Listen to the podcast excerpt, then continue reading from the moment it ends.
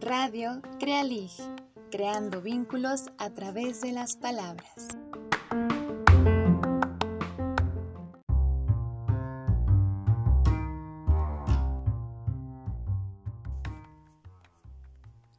Hola, bienvenidos a una nueva emisión de nuestro programa de Radio Crealig. Nos encontramos muy entusiasmadas de seguir compartiendo con ustedes este espacio y les traemos preparadas muchas sorpresas. Te comentamos que a lo largo de algunas emisiones hablaremos y viajaremos por distintos países y sus aportes en la literatura infantil y juvenil. El día de hoy les traemos secciones interesantes, reflexivas y cautivadoras sobre la literatura infantil de un grandioso país. El país de honor en el programa de hoy es Colombia es cuna de grandiosos autores que a lo largo de la historia han plasmado relatos asombrosos, de estilos variados, así como periodos, pero sin duda las obras han logrado mantenerse a través de los años e impactado diferentes generaciones. Uno de los más representativos del país ha sido Gabriel García Márquez, con obras como Cien años de soledad, El amor en tiempos de cólera, el coronel no tiene quien le escriba y muchos más. Así también encontramos a Jorge Isaacs con su obra María o Jairo Aníbal Niño, un autor de relatos fantásticos, y para la literatura infantil un reconocido escritor es Rafael Pombo, con cuentos, poemas y fábulas, con títulos como El renacuajo paseador, La pobre viejecita, Juan Matachín y muchos más. Para abrir con este espectacular programa, los dejamos con esta frase de Gabriel García Márquez de uno de sus libros Cien años de soledad. El mundo era tan reciente que muchas cosas carecían de nombre y para mencionarlas había que señalarlas con el dedo.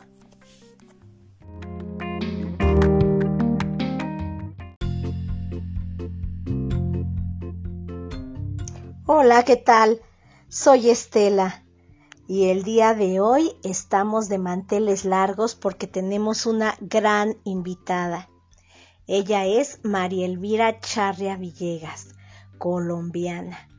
Ella fue responsable de lectura en el CERLAC, que es el Centro Regional de Fomento a la Lectura en América Latina y el Caribe entre 1991 y 2001. Esa asociación es muy importante para América Latina porque ha sido impulsora de muchos proyectos que tienen que ver con el fomento de la literatura infantil y juvenil, no solo en Colombia, sino en varios países. Asimismo, fue directora de bibliotecas escolares y de aula por ahí de los años 2001 al 2007 con el Programa Nacional de Lectura. Ese trabajo fue muy importante porque se dio mucho auge a la formación de acervos en las escuelas de educación básica. Esos acervos que hemos disfrutado tanto en todas nuestras escuelas.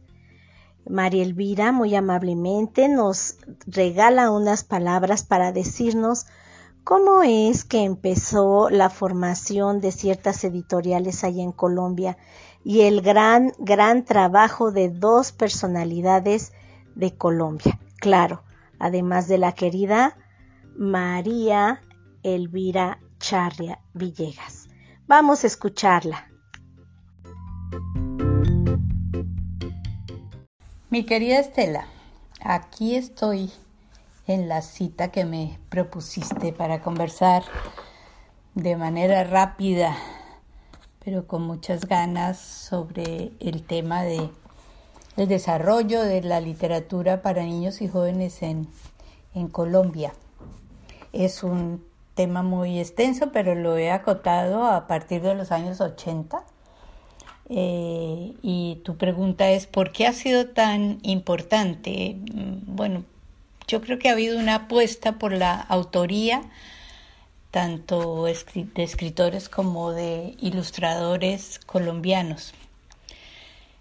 Eh, desde los años 80 del siglo pasado, el tema de lectura, bibliotecas escolares y literatura para niños y jóvenes se encuentra en nuestro país un impulso muy grande de la mano de Silvia Castrillón, bibliotecóloga de la Universidad de Antioquia, convencida ella de la importancia de lo que significaba esto en el plano del desarrollo educativo y social del país.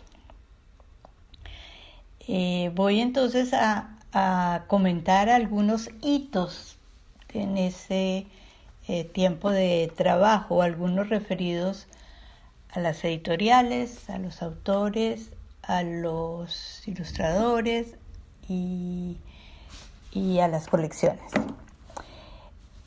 En el mundo editorial me gustaría destacar con énfasis el trabajo de tres, tres editoriales. La primera y menos conocida porque lamentablemente se cerró en años posteriores es la editorial Carlos Valencia, mm, que en esa época estuvo a cargo de Margarita Valencia, mm, dirigido magistralmente con un importante catálogo de autores colombianos, algunos ya que hoy en día ustedes reconocen muy mucho y otros que ya en esa época este, eran muy, muy conocidos. Eh, están Pilar Lozano, Celso Román, Jairo Aníbal Niño, Irene Vasco, Leopoldo Verdela de la Esprella, Triunfo Arciniegas, todos ellos siguen en catálogos actuales. Quizás Leopoldo Verdela de la Estrella no lo he vuelto a ver.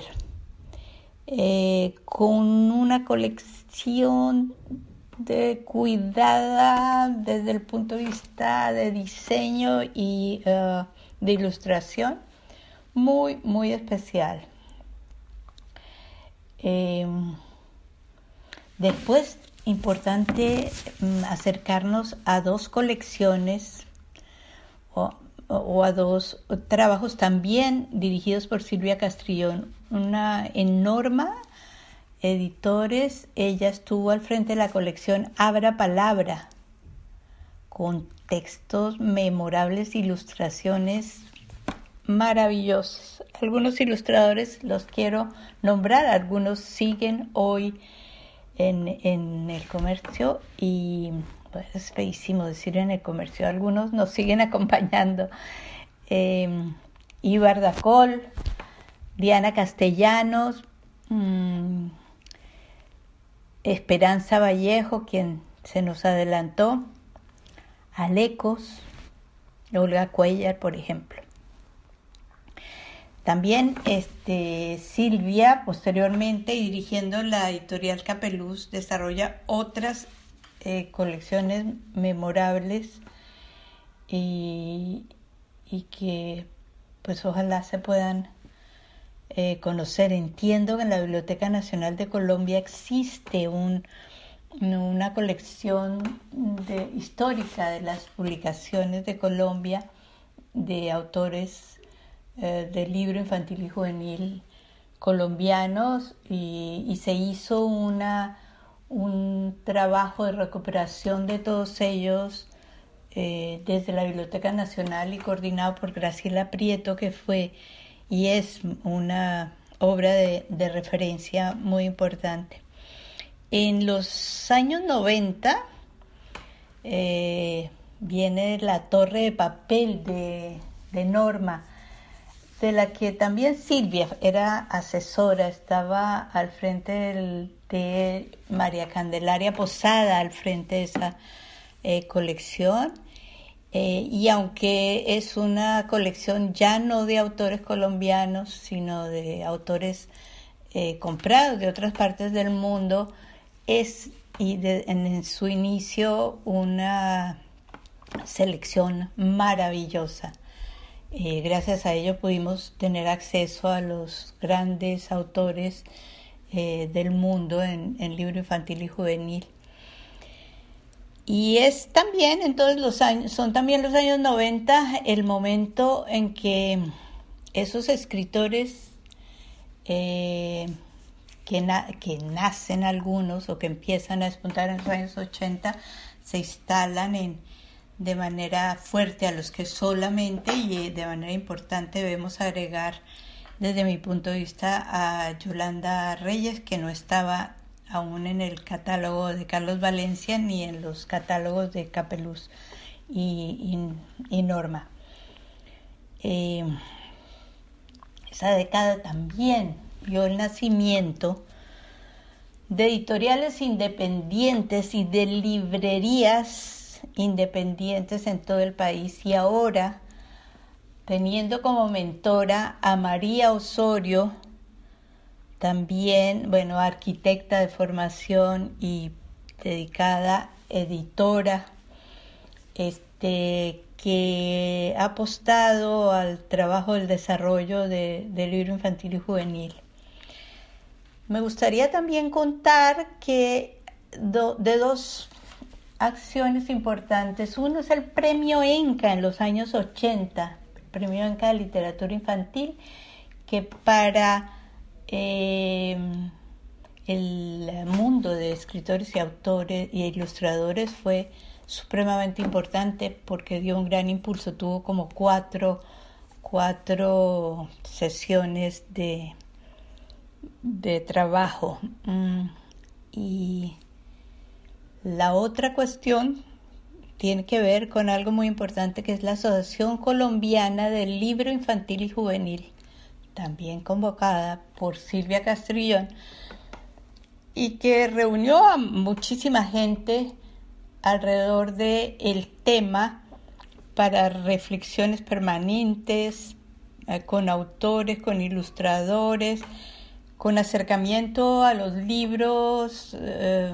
a muchísimos públicos y de manera importante con un proceso de trabajo con bibliotecarios y maestros a lo largo de todo el país, um, financiado por el Banco de la República de Colombia, que permitió también este, dar a conocer muchas de estas publicaciones que he estado mencionando y muchísimas más que no alcanzo a, colocar en este momento. Y que creo que también este, movieron el mercado del libro infantil y juvenil estas acciones de la Asociación Colombiana del Libro Infantil y Juvenil, que posteriormente este, es la socia más importante de lo que hoy tenemos como Funda Lectura, mm, socia de los eh, papeleros, editores, este, que se unen a la asociación para conformar esta única y grande fuerza de, impulso a la lectura en el país que se llama Funda Lectura y que eh, estaba pues liderada también por Silvia Castrillón. Detrás de Silvia y con Silvia hay una cantidad de gente, pero es importante en este momento de la vida eh, dar ese reconocimiento más a ella y también a María Osorio como grandes impulsoras de lo que pasa en el libro infantil y juvenil en nuestro país.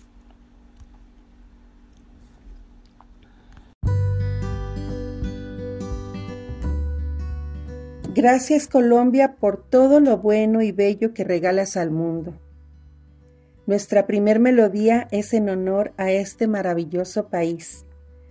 De la cantautora Marta Gómez, con la colaboración de otros artistas. Esto es Un canto por Colombia. Disfrútala.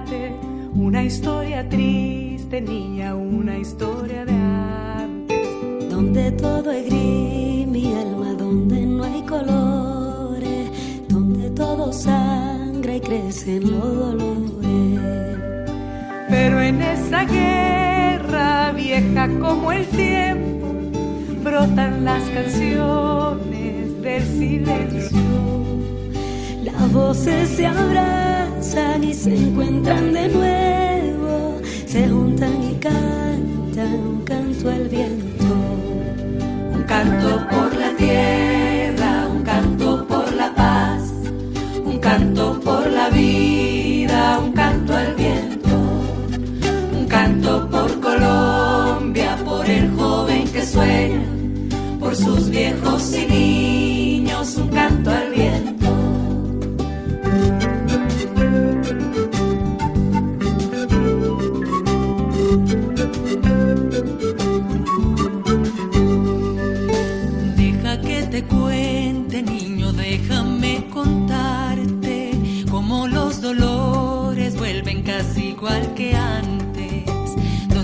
los niños vida crecen sin sus padres y las madres lloran por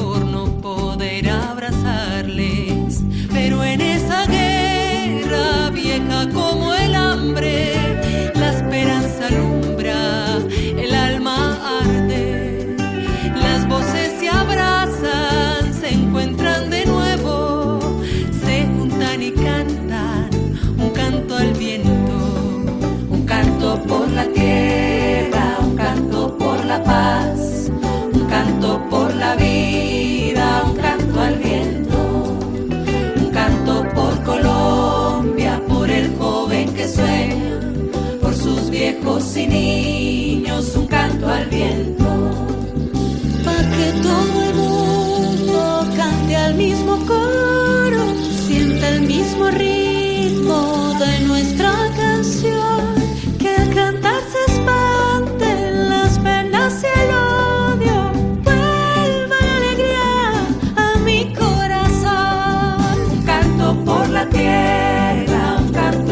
la paz, un canto por la vida, un canto al viento, un canto por Colombia, por el joven que sueña, por sus viejos y niños, un canto al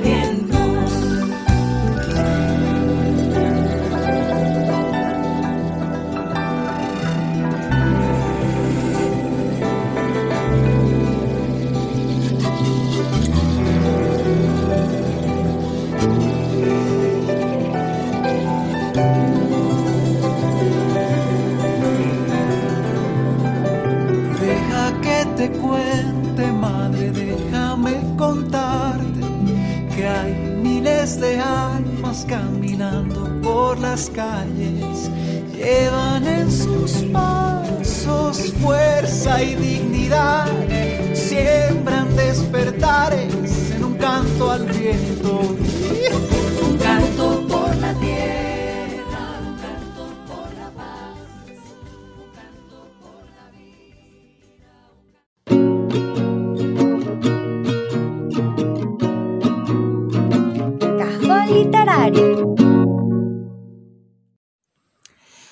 Hola, soy Dulce y estoy muy emocionada de compartirles los libros que escogí para esta sección.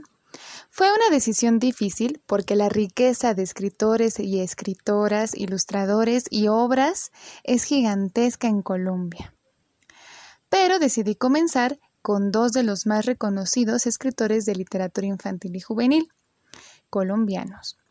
Una de ellas es nuestra querida Yolanda Reyes, a quien ya hemos mencionado en programas anteriores por su importante trabajo de lectura para las primeras infancias, recomendando su obra titulada El libro que canta. Y esta vez quiero hablar también de sus narraciones, como el cuento Una cama para tres, que nos relata la historia de Andrés, un niño que vive con el miedo a dormir por las pesadillas que tiene siempre tarda más de lo debido en hacer todo lo que se tiene que hacer antes de irse a la cama, como cenar, cepillarse los dientes y ponerse la pijama. Cuando por fin está acostado, pide a su mamá que le lea un cuento, pero con sus interminables preguntas y dudas resulta imposible que se duerma así.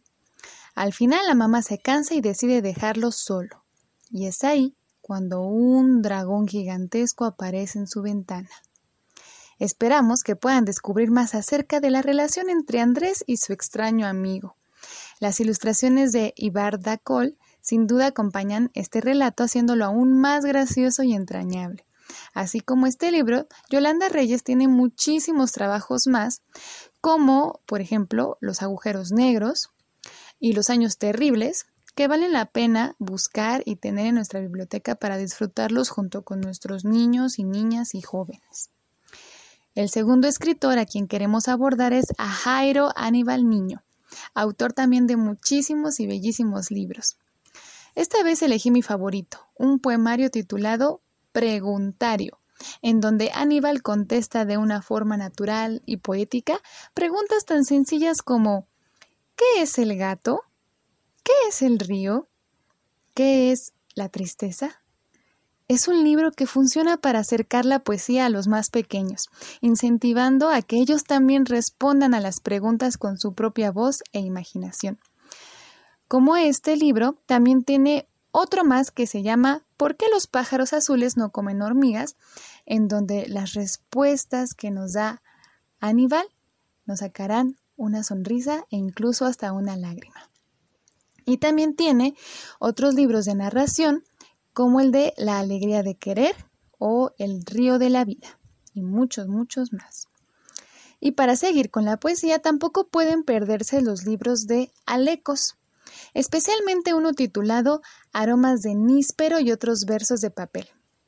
Primeramente porque el formato y las ilustraciones que acompañan a lo escrito son únicas, ya que están hechas con plantas y flores secas que crean dibujos inigualables con texturas hermosas. Y la poética de la naturaleza, que se refleja en cada poema, es conmovedor. Un libro en donde los niños logran ver cómo nosotros como seres humanos también estamos hechos de los mismos elementos que le dan belleza a nuestra tierra. Y como la música no puede faltar, por último, quiero hablarles sobre la autora María del Sol Peralta, quien comparte sus libros hechos canciones en sus espectáculos y conciertos. En uno de ellos, llamado Así me lo contaron a mí y así te lo canto a ti, María nos comparte historias antiguas de su pueblo, que de niña le contaban los abuelos y que busca rescatar a través de sus canciones. En YouTube pueden encontrar sus cuentos musicalizados y cantados por la misma autora. Y así hay muchas y muchos más autores que nos comparten una enorme riqueza enraizada en su querida Colombia. En nuestro Facebook les estaremos compartiendo el enlace para conocer más a fondo el catálogo de literatura infantil y juvenil colombiana que la organización IBI ha creado para ti y las portadas de todas estas recomendaciones para que puedan buscarlas y leerlas. Nos encuentran en Facebook como Crealig. Nos vemos en el próximo programa. Hasta luego.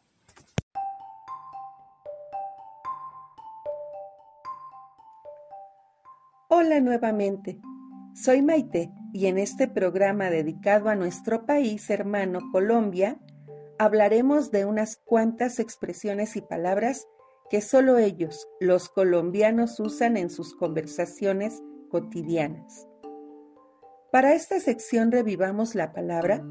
He seleccionado solo algunas de una larga, muy larga lista. Para empezar, ¿has escuchado alguna vez la palabra parcero o parce? Esta es una palabra que significa amigo o amiga, o también como aquí decimos, cuate. Berraco. Se usa para referirse a una persona valiente, decidida o que ha superado una gran dificultad o que se atreve a hacer algo extraordinario. Melona es sinónimo de hambre. Me dio la melona ahora. Culicagao es igual a niño, escuincle, chamaco. Ese culicagao es muy tremendo. Arruncharse es acurrucarse con alguien más para darse calorcito. Ese man es muy elegante. Man significa hombre. Sardino o sardina hace referencia a un niño o niña pequeño. Guachafita es sinónimo de fiesta o donde hay mucho alboroto o desorden. Vámonos para la guachafita. Estar moscas. Es una advertencia para señalar que se tiene que ser rápido y estar atento a una situación. ¡Qué vaina! Es muy común escuchar esta expresión, ya que vaina es una palabra que se usa para describir cualquier objeto, especialmente cuando no se tiene en mente su nombre. Nosotros, en lugar de decir esa vaina, decimos esa cosa. Por último, espero que si alguna vez visitas Colombia, no te olvides de tomar un tinto. Y no me refiero a un buen vino, sino a una taza de riquísimo café colombiano. Tenemos una cita en la siguiente emisión.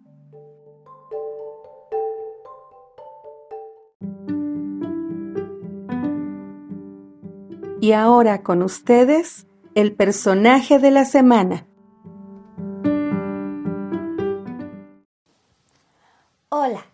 Estamos de nuevo en la sección El personaje de la semana. Esta vez quisimos traer a colación a un escritor colombiano muy importante. Seguro ya sabes quién es. Gabriel García Márquez.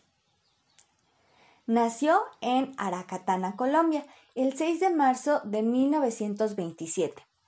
Creció como un, hijo único entre sus abuelos maternos y sus tías, pues sus padres, el telegrafista Gabriel Eligio García y Luisa Santiago Márquez, se fueron a vivir cuando el pequeño Gabriel contaba solo con cinco años a la población de Sucre, en la que el señor don Gabriel Eligio abrió una farmacia y Luisa Santiago daría a luz a la mayoría de los once hijos del matrimonio. Gabriel aprendió a escribir a los cinco años en el Colegio Montessori de Aracata, con la joven y bella profesora Rosa Elena Ferguson, de quien se enamoró y solo por el hecho de verla iba con gusto a la escuela. Roselena le inculcó la puntualidad y el hábito de escribir directamente en las cuartillas sin borrador. Su carrera de escritor comenzó con la novela breve que evidencia la fuerte influencia del escritor norteamericano William Faulkner, La hojarasca, en 1955. La acción transcurre entre 1903 y 1928, fecha del nacimiento del autor, en Macondo, mítico y legendario pueblo creado por García Márquez. En 1961 publicó El coronel no tiene quien le escriba, relato en que aparecen ya los temas recurrentes. En 1962 reunió algunos de sus cuentos bajo el título de Los funerales de Mamá Grande y publicó su novela La mala hora.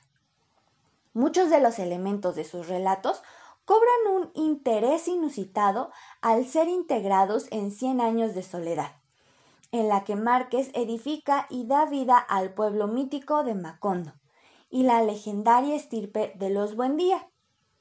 Un territorio imaginario donde lo inverosímil y mágico no es menos real que lo cotidiano y lógico. Este es el postulado básico de lo que después sería conocido como realismo mágico.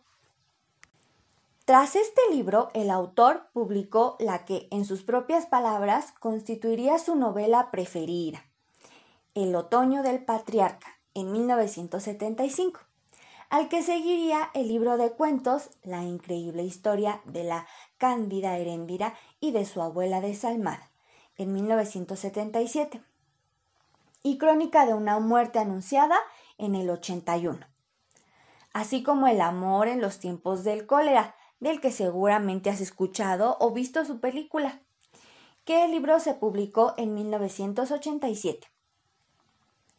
Cabe destacar que en 1982 se le otorgó el Premio Nobel de Literatura. falleció el 17 de abril del 2014 en la Ciudad de México, tras una recaída de cáncer linfático por el que ya había sido tratado. Muchos fueron los homenajes póstumos. Uno de los más importantes fue realizado en el Palacio de Bellas Artes, en México.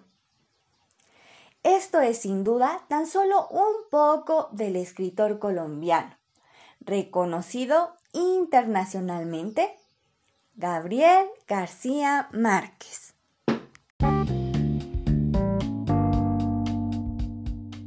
Vamos a escuchar la siguiente canción titulada Tungalala, de Bandula.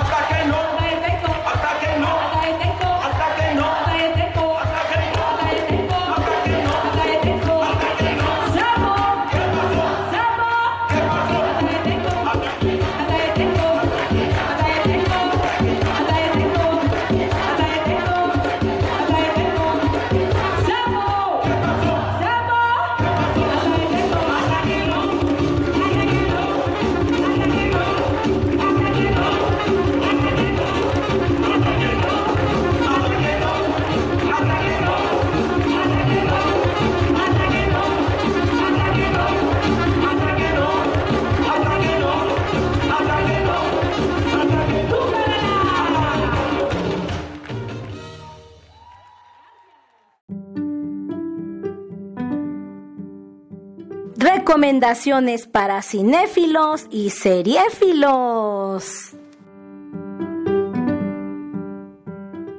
¿Qué tal amigos y amigas? El día de hoy te compartiré algunas historias de películas y animaciones colombianas que sin duda han dado mucho valor a la industria del cine y el arte nacional de este país.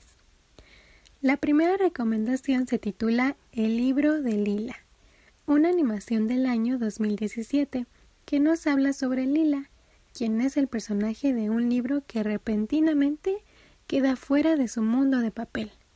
La protagonista, al verse atrapada en un lugar al que no pertenece, inicia esta gran aventura, donde Lila entenderá que solo Ramón, el niño que años atrás solía leerla, es el único que puede salvarla.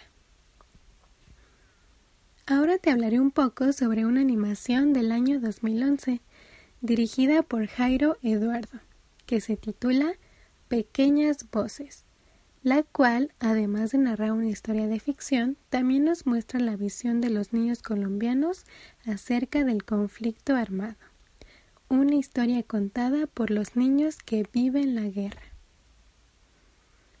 Por último te hablaré un poco sobre Los viajes del tiempo, una película del 2009 que nos narra sobre Ignacio Carrillo, un hombre que durante años recorrió pueblos y regiones llevando cantos con su acordeón. Pero un día decide hacer un último viaje por Colombia para devolverle el instrumento a su anciano maestro y así nunca más volver a tocar.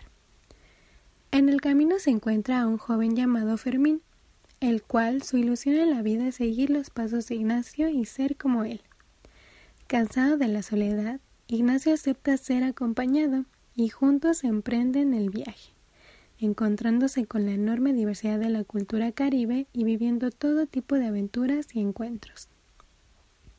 Ignacio trata de enseñar a Fermín un camino diferente al suyo, porque no le desea la misma tristeza y soledad que tuvo él pero para ello tendrá que enfrentarse a su propio destino que tiene preparadas distintas suertes para él y su alumno. Recuerda que los links de estas películas te los compartiremos en nuestra página de Facebook. Nos encuentras como Radio Crealig.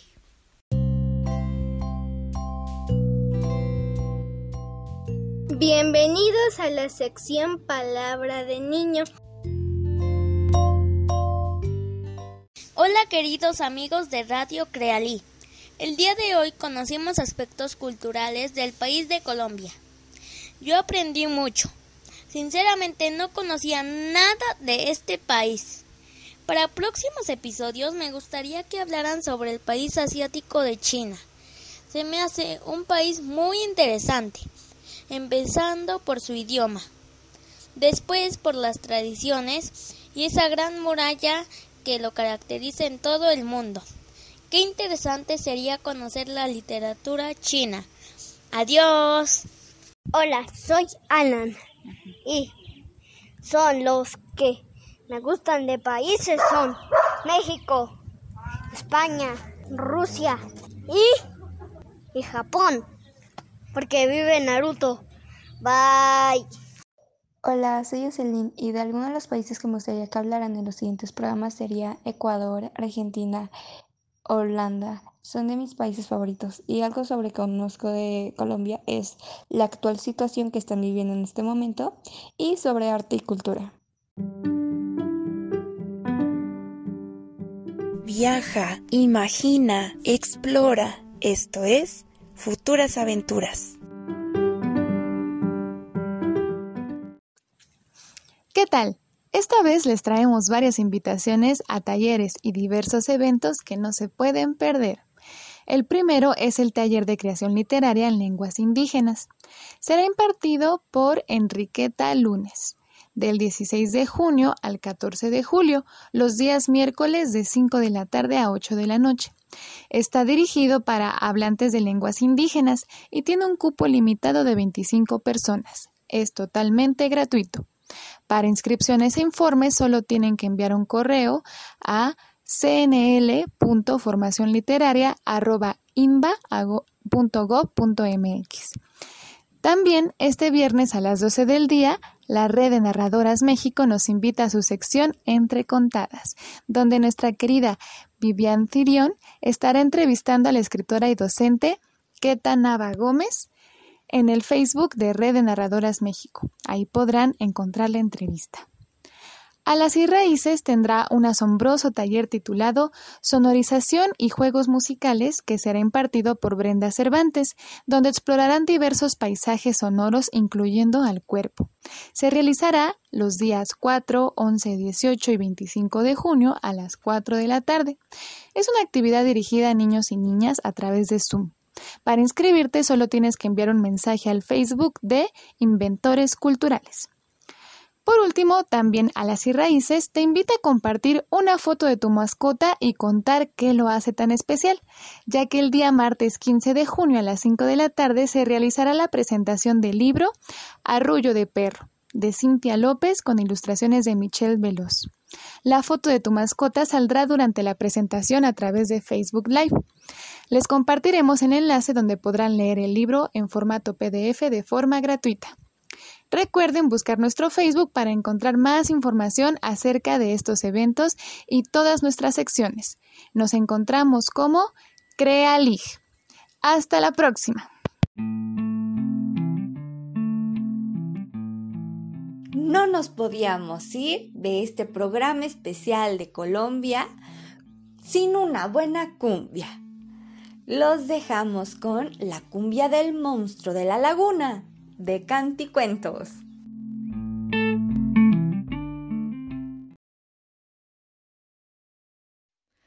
Al monstruo de la laguna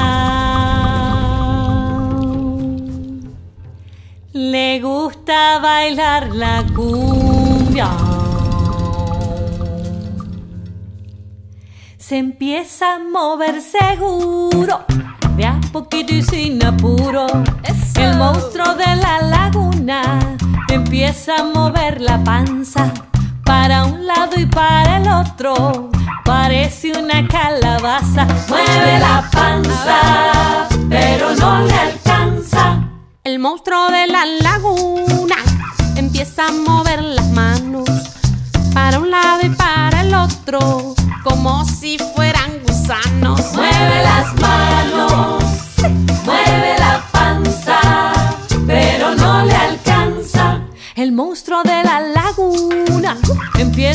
mover los hombros para un lado y para el otro, poniendo cara de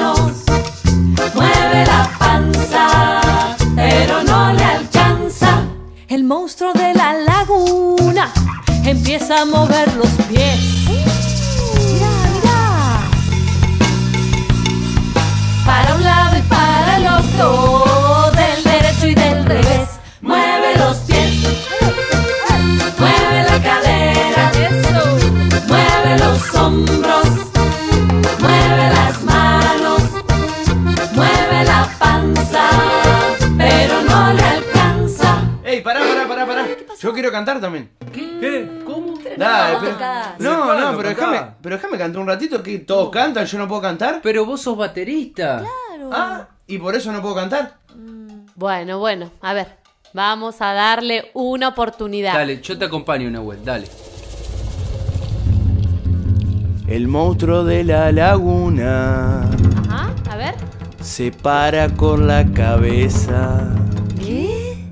Con las patas para arriba. No. Mira qué broma traviesa. Mueve la cabeza, los pies, mueve los pies. Cadera. Mueve la cadera, los hombros. Mueve los hombros.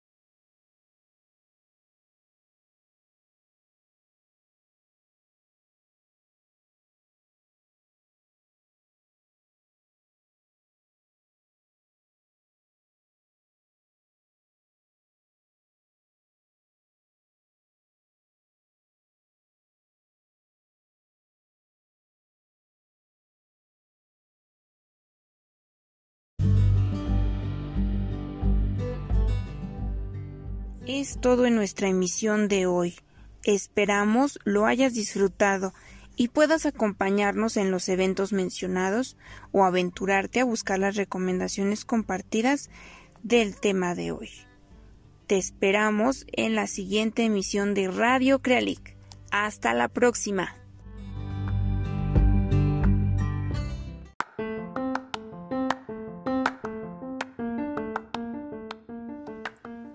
Radio Crealig, creando vínculos a través de las palabras.